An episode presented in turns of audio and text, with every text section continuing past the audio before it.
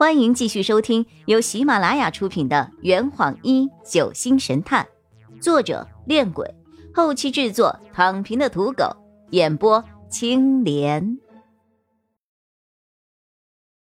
第一百零三章，村子有些不太平。几年前，金宝攒了一些小钱，在村口就开了这家旅店了。洛佩转过头来和我对视了一眼。三十多年前，这不能不让人起疑呀。洛佩进一步的问道：“大爷，您接着说。”曹大爷面露难色：“啊，让我想想啊，嗯，那是很久以前的事儿了。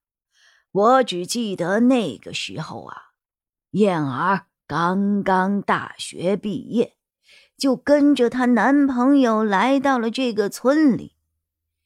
因为静宝就是这个村里的人嘛，所以燕儿就想跟他回来看看。结果他这一去，便断了消息，整整两个月，一点消息都没有啊。后来。孩子给我打电话，说跟静宝在村里结了婚，想把我接过来一起住。等我来了之后才知道，燕儿回去的时候在路上遇到了山贼，东西全部被抢走了，就连他本人也被山贼打伤，丢在了沟壑里。要不是静宝在外面找到了他，恐怕他连这条命也捡不回来了。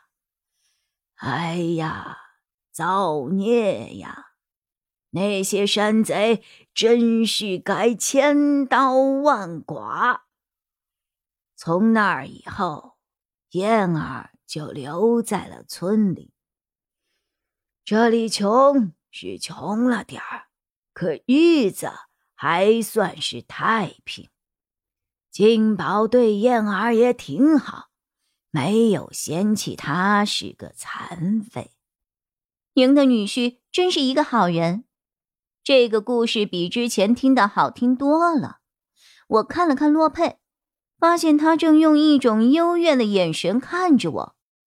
怎怎么了？洛佩拱了一下鼻子，嗯。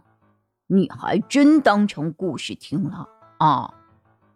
哎呀，大意了，听大爷讲的太入神，没怎么关注线索呀。洛佩摇了摇头：“大爷，那群山贼后来怎么样了呀？”听村里的人说，那群山贼最后被柴老爷剿灭了。有这种事啊？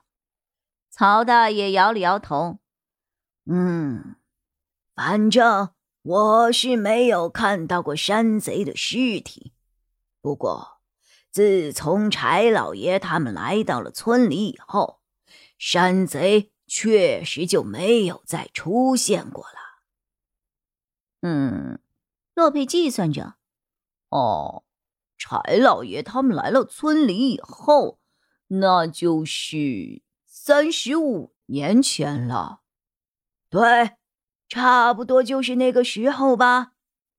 洛佩摸了摸下巴，这还真是有些巧啊。正当洛佩想要继续追问的时候，曹大爷突然望向了村口的田野路，哦，又有客人来了。进村的田野路上传来了一阵汽车马达的声音，我转身一看，一辆白色捷达车穿过向日葵田，朝我们这边驶了过来。真是奇怪了，这种时候怎么还会有人来这个地方旅游呢？捷达车停在了我们的警车旁，从车上下来了一个打扮新潮靓丽的都市少女。这个女子系着及腰的双马尾，棕色的墨镜和精致的妆容凸显出她身份高贵。十指纤纤细指上的黑色指甲油又丝毫不掩饰她年轻叛逆的性格。她身材高挑，穿着一件白色的露脊背心，搭配了一身黑色的长袖夹克，腰上绑着一根细细的腰带，脚下踩着一双黑色的登山靴，左肩上还挎着一个米白色的双肩背包，看上去就像是大明星或者是某个富贵人家的大小姐。只不过她的下巴似乎有一些轻微的红肿。她无视我们。径直的走进了旅店，敲了敲柜台：“有人吗？”曹大爷转身走进了旅店：“啊，我是旅店的老板，姑娘要住店吗？”女子环视了一下旅店的环境：“有空房吗？”曹大爷为女子介绍着旅店的房间种类和住宿条件。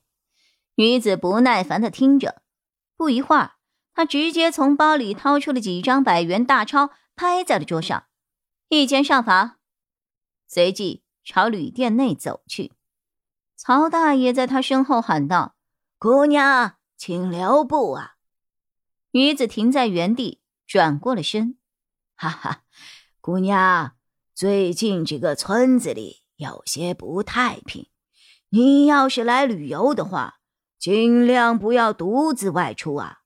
在店里的时候，也要记得。关好门窗，我要做什么用得着你教我？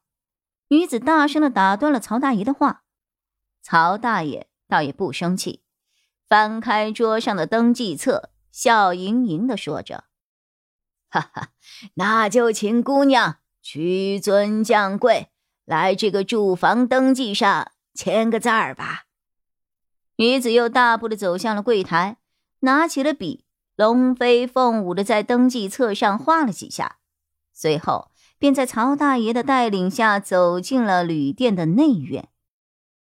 从女子下车到离开，洛佩都目不转睛的盯着他。好看吗？我鄙视的看着洛佩。啊，哎呀，什么呀？我就是在想。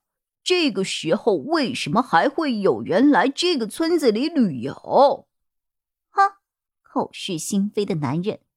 我白了他一眼，然后走到柜台前，翻了翻登记本。登记本上最后一处的签名是用草书写的：“孙可怡。”